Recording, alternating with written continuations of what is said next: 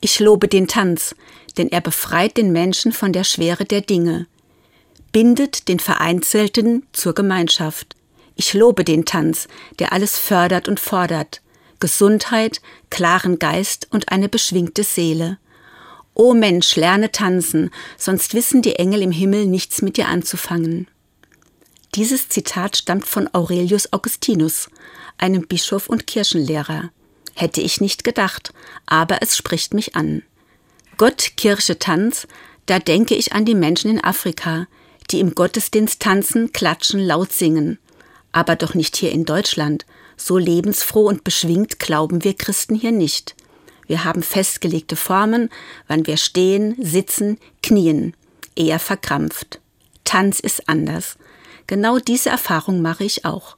Ich traue mich zum Improvisationstanz zu gehen zuerst ganz schüchtern, voller Sorge, mein mich zeigen könnte so peinlich sein. Die Tanzpädagogin und die Gruppe machen mir Mut.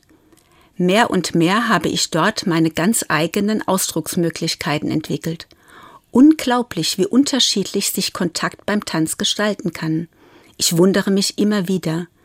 Wahnsinn, was tanzende Berührung ist. Da treffen sich Seele, Körper und Geist. Und befreien, lösen sich wieder voneinander.